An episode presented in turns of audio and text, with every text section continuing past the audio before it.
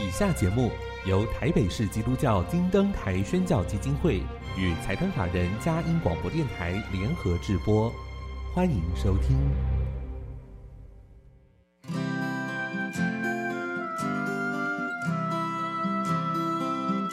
在现代紧凑的生活节奏里，以爱建立和谐的家庭生活，以喜乐专业的态度投入服务。一起营造你我的美丽人生，成为一个快乐又丰富的译文生活家。译文生活家，本节目是由林森南路礼拜堂社团法人中华民国合家欢协会、佳音广播电台联合制作，欧灵静主持。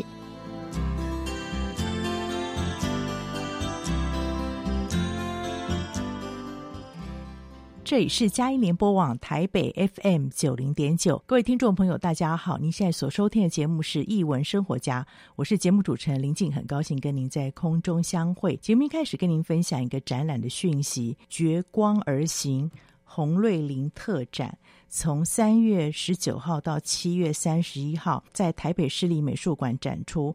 台湾先辈画家中拥有矿工画家美誉的洪瑞麟先生，他的作品一直是台湾美术史上描绘劳动者生活的这种代表。这一次呢，在北美馆展出的作品是洪瑞麟先生创作中很少见到这种完整描绘矿产情景大型油画，而且还有一些是他家人的肖像画，非常难得哦。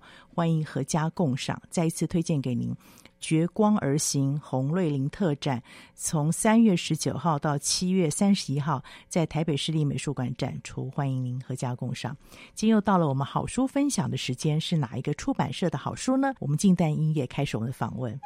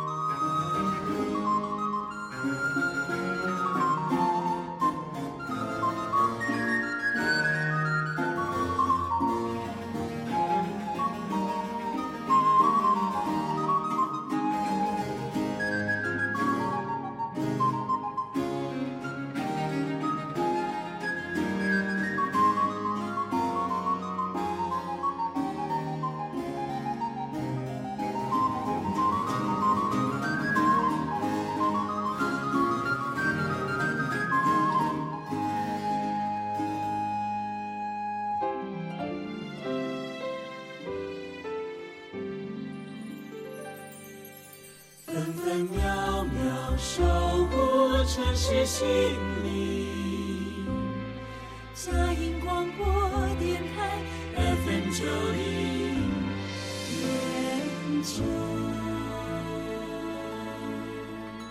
欢迎回到一文生活家，我是节目主持人林静。今天非常荣幸，请到三明书局的童书编辑来到节目分享。我们首先请到是逸轩。逸轩你好，欢迎你又来到我们节目里面，好一阵子没过来。是啊，林静老师好，各位听众朋友大家好，我是三明书局编辑逸轩。三明书局的书系非常多元化哦，带给我们台湾读者真的很大的一个福气，我们可以有更多的学习。那今天带来的书呢，可以给我们介绍一下，这个书系也好特别哦。是，这这边想要跟听众朋友分享，就是三民书局呢，在今年推出了全新的童书品牌，它的名字叫小山丘。嗯、那为什么会有这个名称的由来？其实是因为小朋友都是从妈妈的肚子里面，然后那个肚子很像是一个山丘嘛，嗯、然后从肚子里面诞生的。那那小朋友降临人世以后呢，总是要走过一个个的成长阶段，嗯、就好像在爬山一样，要爬过一座座的山丘。嗯、那所以小山丘的成立，就是期望可以陪伴每一个孩子的成长，然后可以让他们成长茁壮，然后变成一座高山这样子。哇，真的好有意义哦！是从出生到成长，其实从怀孕就开始了，对不对？怀孕开始，啊，非常谢谢介绍的好书系、嗯、小书系啊。好。那可以逸轩跟我们介绍一下，前面有一个草莓，哎，小草莓你在哪里？好可爱的一本书。是小草莓你在哪里？这本书呢，它其实就是在讲一只等了好久，它终于成熟了的小草莓。嗯、那它很开心的跟它的同伴们跳进篮子里，前往蛋糕店以后的冒险故事。嗯、对，那因为它是一只非常充满好奇心的小草莓，就跟我们身边很多的小孩子一样，所以它到了一个新的环境以后，它就会想要独自的去探险、嗯、冒险。那过程中当然。有一些比较惊险的场景啊，那好险也有他的同伴的陪伴，所以他们就一起有完成了去蛋糕店的任务，这样子。嗯、那这本书的作者呢，他是野志明家。嗯，小草莓你在哪里？已经是我们出版他的第五本绘本了。对，那我比较想要提的是野志明家，他非常擅长将食物拟人化。嗯，那他不单单只是让这个食物可以说话哦，他是认真的让这些。比如说天妇罗啊，香蕉来做起一些人在做的 事情。啊、对，我觉得日本的绘者很厉害耶，嗯、他们这个食物的相关绘本哦，都很容易。让人很容易进到他那个故事情境里面。那你这里面的设计也特别，这个部分。对，小草莓这一本的话呢，它比较特别的是，它除了有维持一贯的食物拟人情节，嗯、然后它是以一颗充满好奇心的小草莓打开篇章嘛。嗯、那它在装订还有设计上也是非常不马虎哦。嗯、它有很多页的特殊刀模，还有拉页的设计。嗯、所以虽然说这样子在编务上还有装订上有增加不少难度，但、嗯、我们这个美编在沟通上面就是也是调。调整过很多次，哦、但好险，就是最后的成果也很让我们满意。像刀模啊，它就成功的制造出了空间的延伸感。啊、对，那还有拉页也是让这本书增添了不少惊喜。对，这个很费工哦。对，所以很多人觉得说，哎，绘本没几个字，其实里面的。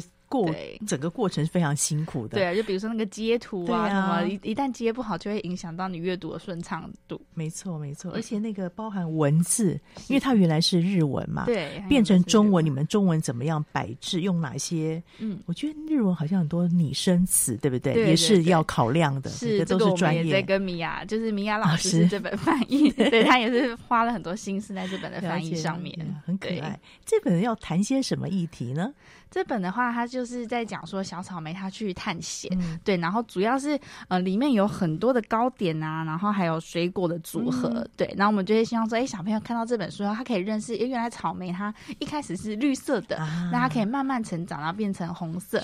那当它成长以后，它可能可以有什么样的糕点的变化？啊、对，我想这个也许。之后，如果父母亲想带着孩子认识草莓的这个料理食谱，对，不对？可以来研发，或者是现在 Google 很方便嘛。那看到这边，哎，这边有好多种草莓，也许是做成布丁啊，做成果冻啊，蛋糕卷、啊、蛋糕卷之类的，真的非常有趣。然后我看到这边，我随意翻到一页，一个蛋糕卷里面还有其他的 水果，是也是。这惟妙惟肖这样子的表情很可爱，这看过去觉得好好吃哦。对，是啊，所以这种孩子是应该是非常喜欢跟他生活做连接的，对，对不对？这也是小山丘这个书系的重要的目的，是从生活当中取材嘛。对，然后孩子的眼光，贴近小朋友的生活，对对对，这是孩子喜欢的，喜欢的世界。而且孩子也很顽皮，会淘气，对不对？要找一找。对，想必他们看到这本书也会觉得哇，好像自己哦，就是对任何事情都充满好奇，啊、都想要去探索看看。嗯、这也是图画书的乐趣。除了我们说寓教于乐之外，嗯、那个搜寻，对不对？孩子喜欢找东找西，所以孩子的。可以在这个过程当中玩玩这个捉迷藏，跟这个小草莓。每一页就是可以去找找看小草莓躲在哪里呢？它又躲在哪个糕点里了？最后一页不爆雷，但是太精彩了，哇，听众朋友很讶异，说书竟然可以做成这样的方式，真的很谢谢三明很用心哦。谢谢。小草莓，你在哪里？所以听众朋友，这一种有趣、寓教于乐，可以让玩搜寻游戏，更重要也借此可能认识一些。水果的种类，嗯、对不对？还有整个草莓的食谱，各样的面相，嗯，真的是收获很多，CP 值非常高的，推荐给听众朋友。好，那另外呢，也是一本很可爱的书，《电梯小姐》这回变成小鸟喽，发生什么事情了？介绍这一本《电梯小鸟爱帮忙》。好，那《电梯小鸟爱帮忙》这一本呢，它的故事啊，是发生在一间全部都由动物们经营的旅馆哦。嗯、那比如说，他们有狮子经理在掌控全局，嗯、然后有。长颈鹿先生在维护器材，那也有红鹤小姐在餐厅为客人服务。而这个主角电梯小鸟呢，它主要是负责协助客人操作电梯，那把客人送到他们要去的楼层。那它是一个非常非常热心的一只小鸟。身为这个城市的老居民啊，它也很乐意提供各种私房景点给客人们。而且它不仅是工作上勤奋努力，它也很。对他旅馆的同事们总是非常的热情，嗯、就会献上一些真挚的温暖话语啊，比如说就会说：“哇，你的帽子好漂亮哦，嗯、那我帮你打好领带吧。”对，所以大家也都很喜欢他。可是啊，这个电梯小鸟它一直有一个心愿，因为他住的地方是在地下室。嗯对，他有个心愿，就是他好想要住在可以看见城市夜景和满天星空的房间。嗯、于是呢，他的挚友小老鼠就告诉了其他同事们。那其他同事们会做些什么呢？我们这边就不要破梗喽，就不爆雷了，让大家来 看，会让你很多的惊喜。那种收到，因为你帮助别人，收到别人那种回馈，哈，那种喜悦。嗯哎，他的图像是好有意思。是这个，嗯、呃，绘者他的风格呢，就是以水彩，然后就是大大面积的晕染，嗯、对，所以他的风格看起来就是比较清新、比较淡雅一点，而且它比较不均匀涂抹的色块，嗯、还有多处的一些手写字，嗯、都会有一些质朴的童趣的风味，嗯、就会觉得跟这本书它要传达的意念，还有它整本书的风格是非常搭配的，嗯、但读起来很动人、温暖。是对。我想这个里面可以讨论好多，因为常说一本书除了让大家看到那个艺术的美感之外，嗯、呃，或者是文字的这样的学习。还有一些从书中可以学习到的，嗯、对，所以父母亲可以怎么样来用这一本？会讨论什么样子的议题？嗯、这本书它其实有一个很棒的点是，呃，它很适合年纪低幼的小朋友来读，嗯、因为它的故事内容很简单、很纯粹，嗯、就是它没有太深奥的寓意或者是高潮迭起。嗯，对，它是零到六岁的小朋友来读的话，他可以去回想到一些，比如说他在团体里面跟别人互动的过程，哎、嗯，那他是不是也可以跟电梯小鸟一样，然后去热情的帮助别人？是。对，他可以回想到自己一些跟人人家相处的过程，这样子。嗯、那除此之外呢，就是呃，就是在小朋友的游戏里面，像角色扮演很常见嘛。啊、那除了是扮家家酒，你当爸爸，我当妈妈 这种以外，像扮演老板卖东西，啊、然后也是很频繁出现，所以显示说幼儿对于职业的探索是很感兴趣的。嗯、那这一本书呢，它就是依照呃动物们的特性，嗯、然后去赋予它在。这个旅馆里面，它适合做的工作，嗯、对，所以可以让小朋友利用这本书，然后去探索看看，说，嗯，哦，原来在旅馆里面可能有这样子的工作，嗯、那他对于他自己未来的探索也是很有帮助、嗯。我们常说，现在课程有时候小学里面有什么职业探索，是，是，甚至幼稚园也会有角色扮演，所以这本很合适，这样才知道说，哦，原来这个在一个。饭店里面需要好多的工作伙伴，齐心协力，而且每个都非常重要，对不对？对，我觉得这个就很清楚的，呃，透过画面，透过有趣的叙述方式，透过故事的进行，让孩子了解饭店职业这样的。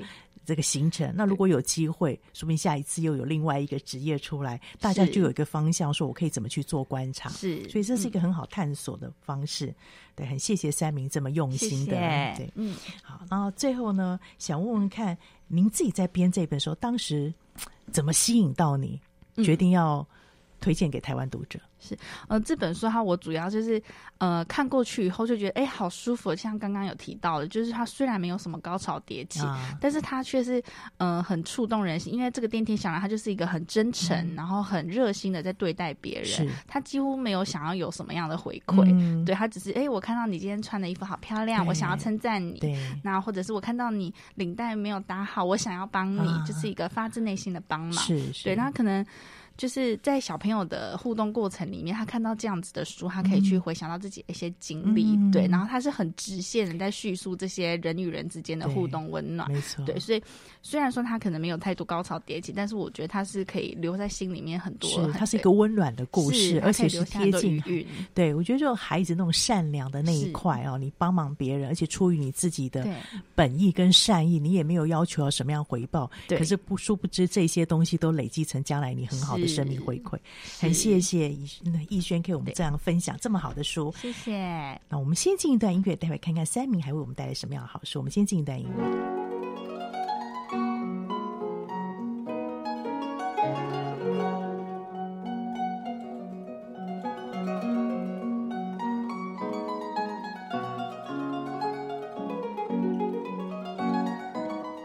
是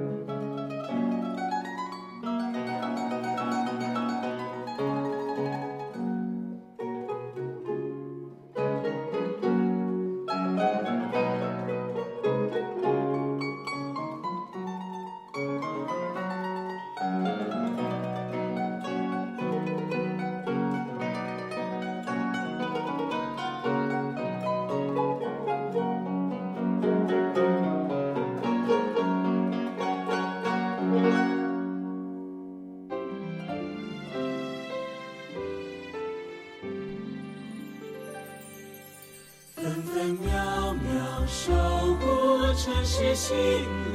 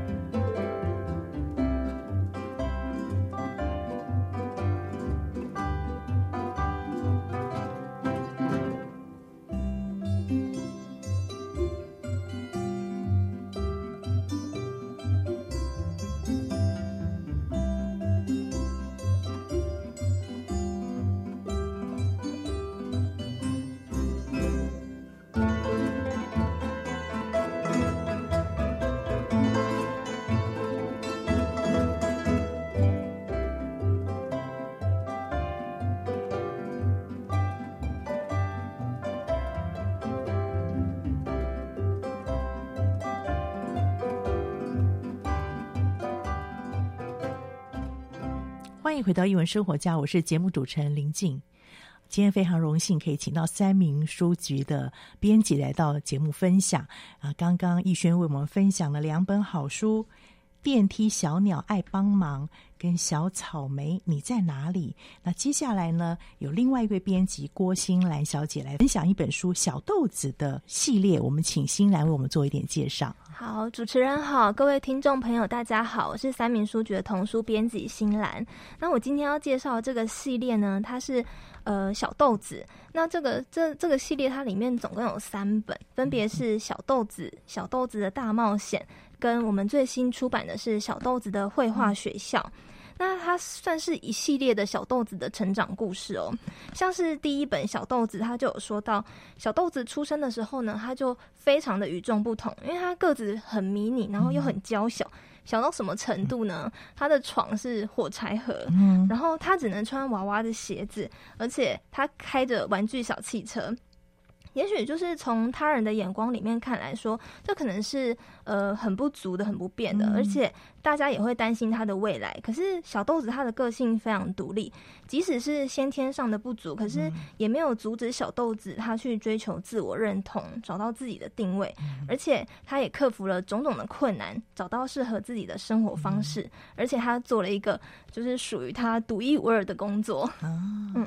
那第二集《小豆子的大冒险》呢？他就是延续前面第一节内容。他做着自己喜欢的工作，可是他有陷入瓶颈的时候啊。那为了寻求突破，他就。跳出他的舒适圈，决定要来一场大冒险。是、嗯，那在冒险的过程中，他其实也遇到了很大的危机。嗯、可是他的天性就是很乐观，即使是在困境之中，他也很乐于帮助他人。嗯、那就把危机化成转机，有惊无险的完成了这趟冒险之旅。嗯、那旅途中的风景呢，就成为他新的工作的灵感，嗯、也帮助他度过瓶颈。对，那接下来第三集呢，小豆子的绘画学校。他其实是一个艺术工作者，那他的成就就越来越高，所以就有很多其他的创作者会来寻求他的建议。嗯、那最后就是在朋友的建议之下呢，他就决定要开班授课，把自己的专长分享给大家。嗯、可是当他从创作者转变成教学者之后，其实他也出现了自己的盲点。嗯、不过就是教学相长，虽然说他身为老师，但是他还是在。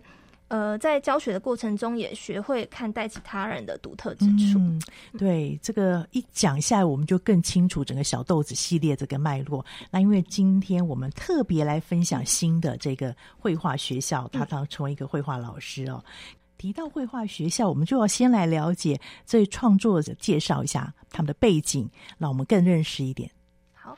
呃，这这个系列呢，它其实是作者，就是同时有作者跟绘者他们一起合作的。嗯、那作者大卫卡利呢，他是一九七二年出生在瑞士，他童年的梦想呢，其实是想要成为漫画家或者是动画师。嗯、可是他长大之后，在儿童图书馆里面当义工，那也曾经在儿童出版社有工作过几个月，嗯、所以他在这过程中就有接触到儿童文学跟绘本。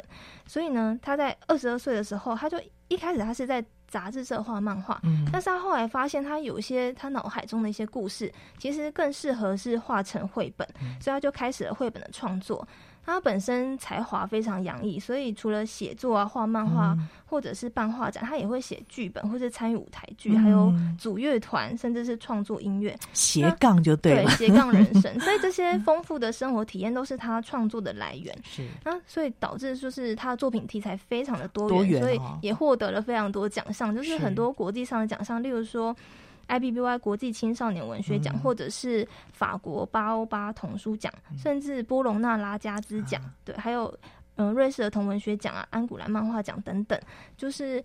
很多奖项，那作品也非常多，嗯、而且就是翻译成各国的语言，语言在台湾也可以找到非常多他的作品。嗯，嗯，那会者塞巴斯提安穆兰，他自己是算是科班出身，嗯、他是就读法国里昂的埃米尔科尔美术学校。嗯、那在绘嗯绘制绘本的时候，他也会同时他另外有一些一般大人成人的书籍，或者是绘绘制童书的封面。是。对，他目前是呃居住在法国，也在法国工作。对，谢谢欣然这么详细的介绍，让我们了解这个创作者两位的背景之后，更能够明白为什么他们这么优质的作品哦产生是其来有之的。然后可以跟我们介绍一下这本书里面的一些特色吧。好。呃，首先在故事里面呢，嗯、就是刚前面有介绍过这一系列的故事嘛。那其实我们在他的故事中就可以发现说，哎，小豆子他就很像是现代版的母子仙童，啊、可是他非常具备勇气的特质，还有与众不同的才能。是。那随着系列的发展，他个人特质也很鲜明嘛，嗯、像是他在第一集里面他就找到自我认同跟归属，那第二集他就是勇敢走出他的舒适圈，舒适圈然后也突破。瓶颈。嗯，那第三集就是他很乐于分享他自己的才能，可是虽然说他呃他也会落入既定的框架，是，但就是在这整个系列中，其实我们都可以在某部分的故事中找到自己。嗯，对。然后在插图的话，其实。它里面有非常多的巧思，是，嗯、呃，插画家他帮小豆子打造的这个小小世界呢，嗯、我们一看就会觉得，哎、欸，好疗愈哦，因为它里面有很多自然田园风光，嗯、还有很多绿意盎然的植物。是，那你一打开这个页面，就是映入眼帘，就是一片的绿，然后你就会觉得，哎、嗯欸，好放松，好自在。是，而且它是用铅笔来勾勒线条图画。嗯那颜色也是很清新淡雅，嗯、对，是非常舒服，而且就是看起来很简单，然后很轻柔的笔触中，嗯、它其实又充满很多活泼旺盛的生命力哦。嗯、像是我们可以看到小豆子跟他的昆虫学生之间的那个互动啊，嗯、非常的俏皮可爱，可爱对，然后还有藏了很多小彩蛋，嗯、例如说，大家仔细看图画会发现，哎、欸，小豆子身边总是跟着一只。我看这个应该是象鼻虫，就是是他的好朋友，就是一直都跟在他旁边。他其实没有讲过什么话，可是你就会发现，哎，他都在，对，都在小 小豆子身边。然后小豆子他有个学生，你会发现他在各种场合都迟到，例如说像上课的时候，或者是他们去嗯户外教学，那或者是后来就是他们办了一个画展，他然后还有毕业的时候，大家要丢那个毕业那个学士帽嘛，他总是会就是很匆匆忙忙的。对，匆匆忙的才才跟进来这样，那所以就在看这个故事的时候，觉得哎，好多惊喜，然后插图中也有很多小彩蛋，很有特色。对，我们就不暴雷太多，但是真的觉得可以让我们慢慢去思索，然后去搜寻，因为孩子读图画书除了寓教于乐之外，其实喜欢搜寻的乐趣。对，孩子会观察到细节，他画的好细致哦，嗯，那个看过去是舒服的画面。色块，但是里面又有一些笔吧，好像有一些肌理的呈现，对，对，笔触呈现啊，是一个非常细致的创作者。嗯，好，那这里面还可以带出什么样子的议题呢？嗯，就是当艺术家小豆子他化身成为老师之后，他其实是非常不藏私的，把自己所有的才能要分享给他的学生们。是，那我们在他课程安排上，就其实可以看到他的野心，还有对学生的期待嘛。因为有各种不不一样的课，可是就是在教学过程中，你就会发现说，很多规则它可能也会是。变成一种束缚或者是阻碍，对。那其实碰到的问题，也许就是有可能是很多教学现场老师他遇到的真实写照，是、嗯、那就会让人家思考说，那是不是同一套的教学标准，嗯、有可能会扼杀了孩子的创造力跟想象力呢？嗯、是对，所以小豆小豆子的故事，他就是要提醒大人啊，你不要去轻易的评断孩子，嗯、呃，也不要为他设限，因为你永远不晓得小孩子他的脑袋里面，就是他里面藏了多。少东西？嗯，了解。而且这里面后来还拉出很多画家的作品，对不对？做一个参照。画家有各种不同的形态，嗯、所以教学还有面对孩子更多元的去认识他们，提供他们一个学习环境，更是重要的。很谢谢欣然这样的分享。这本非常优质的好书《小豆子的绘画学校》，当然它是一个系列啊，一个系列，这是第三集，很欢迎大家可以合家共赏，在当中可以有很多的一些学习跟提醒。好，那接下来呢，我们请到的是黄怡婷小姐，好来分享哦。这个应该是很多人的爱最爱恐龙，欢迎光临恐龙才艺秀，谈谈看吧。这本书，它的现在从作者来谈起吧。嗯，主持人好，嗯，听众朋友们大家好，我是三民书局的童书编辑怡婷。那今天要为大家介绍的是《欢迎光临恐龙才艺秀》这本呃绘本。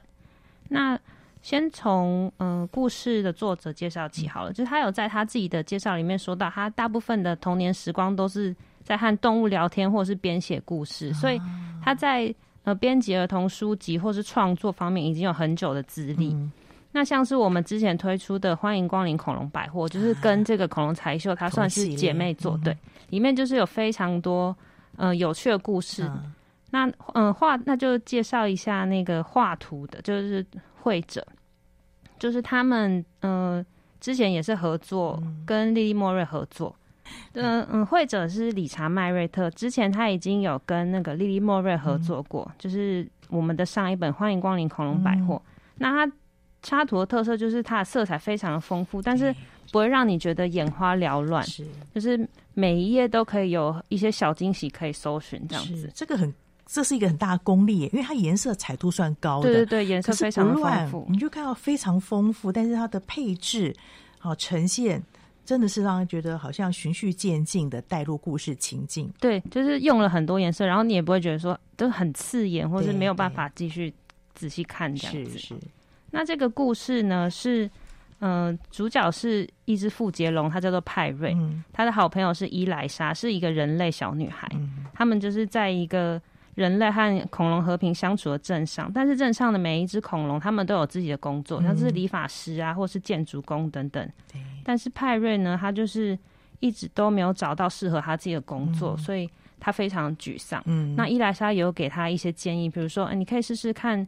厨师啊，做厨师可以端出美味的料理给客人，嗯、或是你试试看当牙医啊，就是帮大家看牙齿，那大家就是增添大家笑容美丽这样子。是，或者是可以帮镇上刷油漆。但是派瑞试了这些，就是很多做了很多尝试之后，结果都不是很理想，嗯、那他就是非常的沮丧。那伊莱莎就安慰他说：“没关系啊，你就是我们可以再试试看这样子。嗯”那。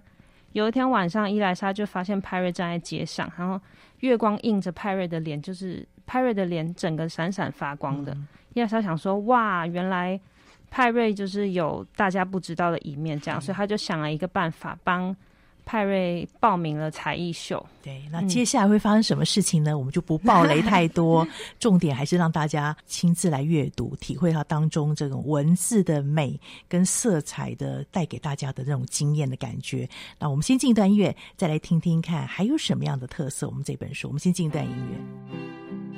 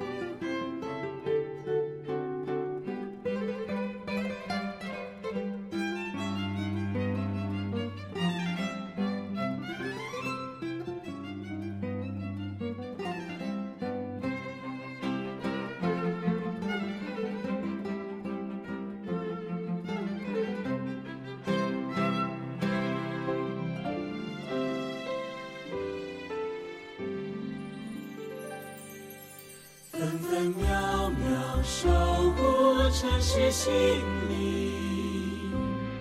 佳音广播电台 FM 九零。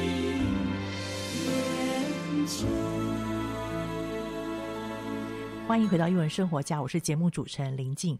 我现在介绍这一本书，一定是恐龙迷哦，很爱最爱。欢迎光临恐龙才艺秀。刚刚一定我们介绍了这本书的内容、特色、作者。那听说还有一些特色要跟大家迫不及待的分享，是不是？这本书就是除了刚刚提到之外，嗯、呃，那个画面非常的丰富之外呢，还有一个很大很大的特色，就是它是用韵文写成的。所以在读这本书的时候，很推荐大朋友跟小朋友们一起。读就是一定要大声的读出来，嗯，你才可以发掘里面的乐趣。是是，那我们有要可以读一下，可以啊，可以，一定要示范一下啊。因为呃，像就是它的原文其实也是韵文写成，所以我们在翻译的时候有跟译者讨论了非常的久，嗯，就是除了要维持故事的顺畅之外，也要保留它的押韵，这样你读起来才会有律动感。是，那就读一小段给大家听。甲龙工人拆旧房，约巴龙式起重机。剑龙巴士跺着重步向前行，林道龙在餐厅端出美味的糕饼，还有蛇颈龙游艇载着观光客航行。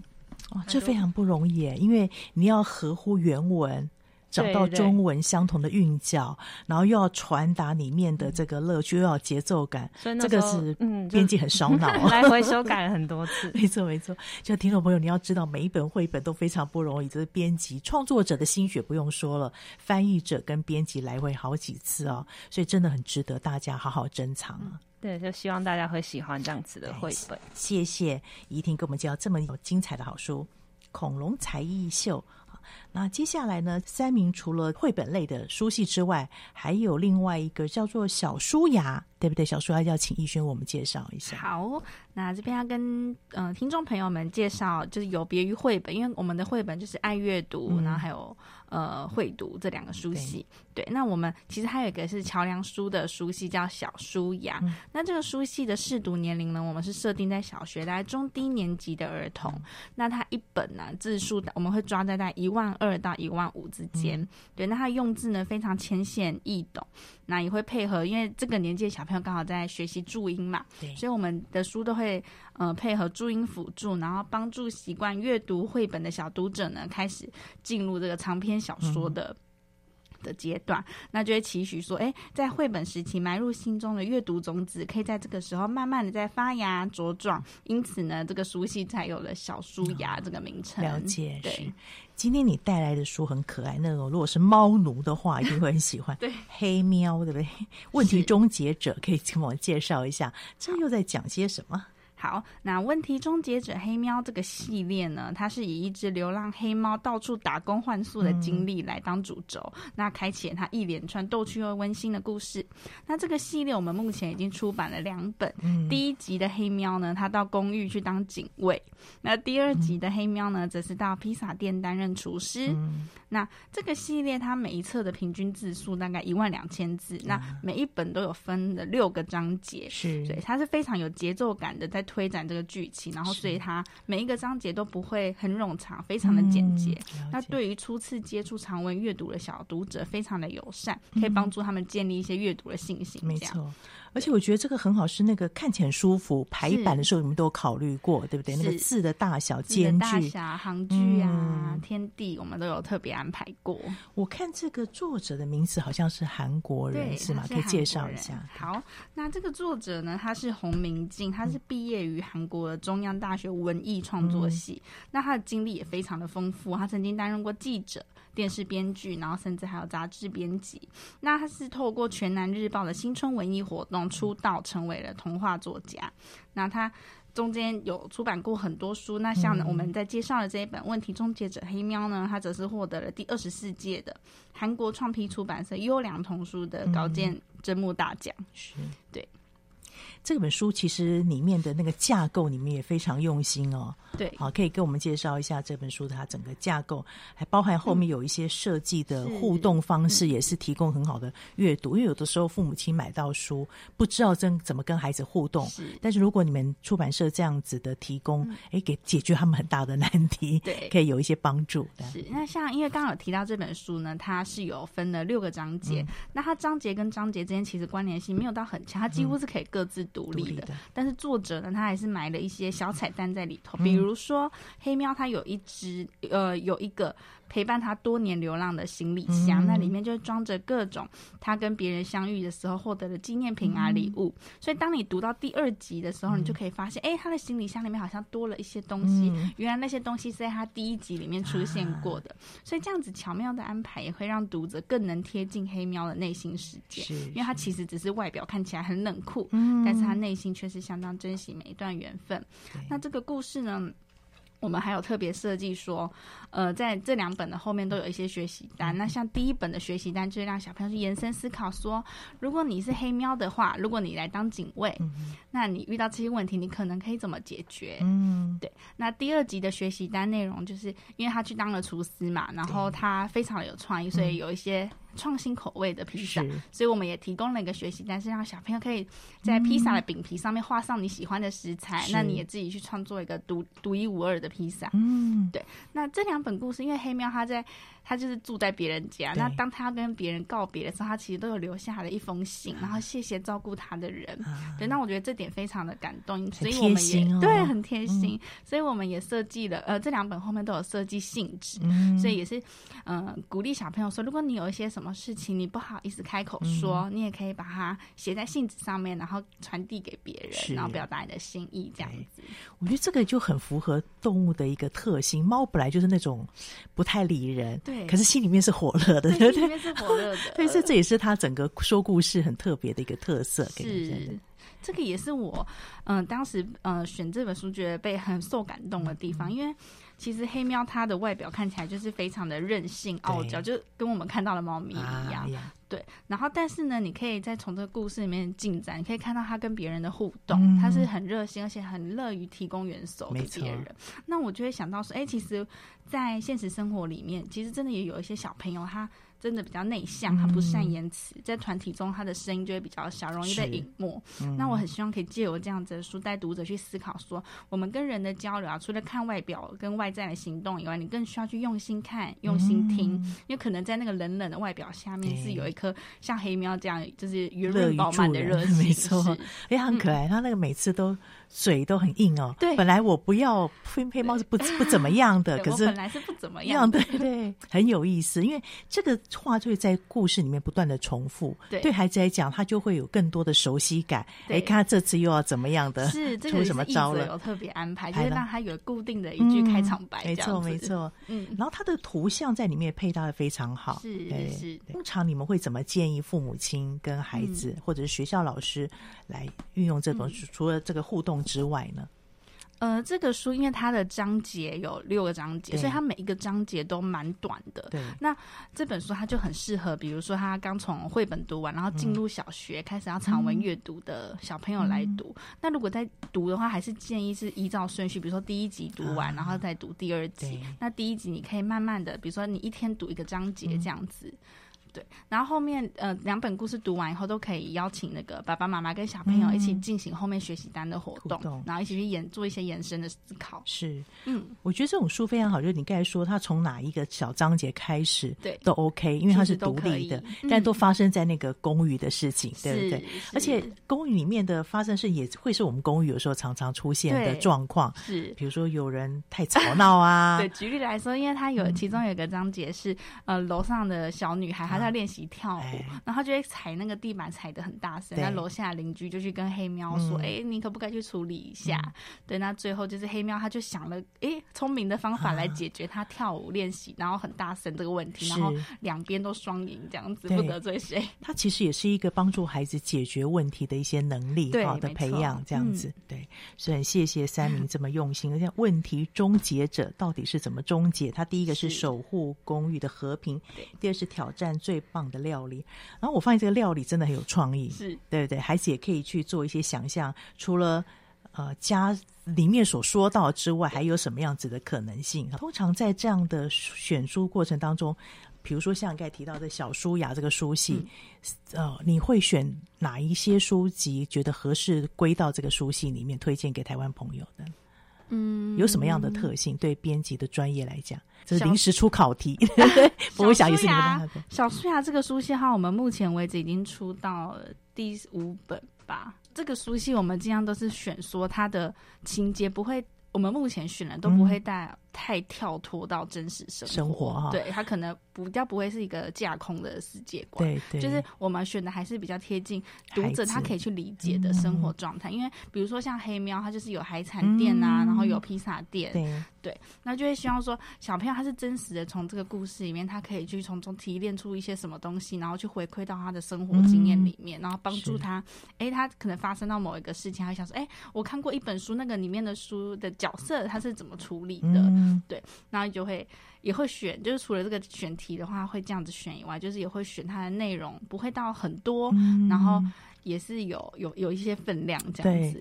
因为的确，像中低年级的孩子，其实还在跨我图像到文字的学习嘛，对，所以而且有时候孩子的。注意力、专心力不见得这么高，可是你这个短篇、短篇的，又是完维持一个整个故事，很适合他们。也许他习惯慢帮助他累积他的阅读量之后，再看那种整本大部书，就更容易进入状态，对，更有信心。对，而且他这个图也画得非常好，对，非常好。很谢谢今天三位编辑，嗯，这么重量级的分享。每次三明书籍来，三明书局出版社来，都带了好多很精彩的好书 啊，好书。那我们可以看到多元化的学习。好，再次推荐给大家。从刚刚我们提到的“欢迎光临恐龙才艺秀”小豆子的绘画学校，它是一个系列。其实，在前面还有两本《电梯小鸟爱帮忙》哦，《电梯小鸟爱帮忙》、《小草莓你在哪里》，以及我们最后分享的问题终结者黑喵系列。好，大家有两本《守护公寓的和平》跟《挑战最棒的料理》，应该还会有后面的吧？对。对，大家就拭目以待了。下一次来分享哈。好，今天谢谢三位的分享，让我们整个空中充满了这个书香味哈，让大家可以来这样学习。那听众朋友，你今天谢谢你今天收听我们首播在电台，过几天之后你可以上我们佳音联播网点选下载区，今天所有访谈连接都在这上面，可以分享给您中南部或是海内外的朋友。那习惯用 Podcast 的朋友呢，你隔几天也可以在 Podcast 上面搜寻家译文生活家今天的访谈也都在这上面，可以分享给你的好朋友，一起来享受阅读的乐趣。谢谢你今天收听，欢迎下周同一时间再会。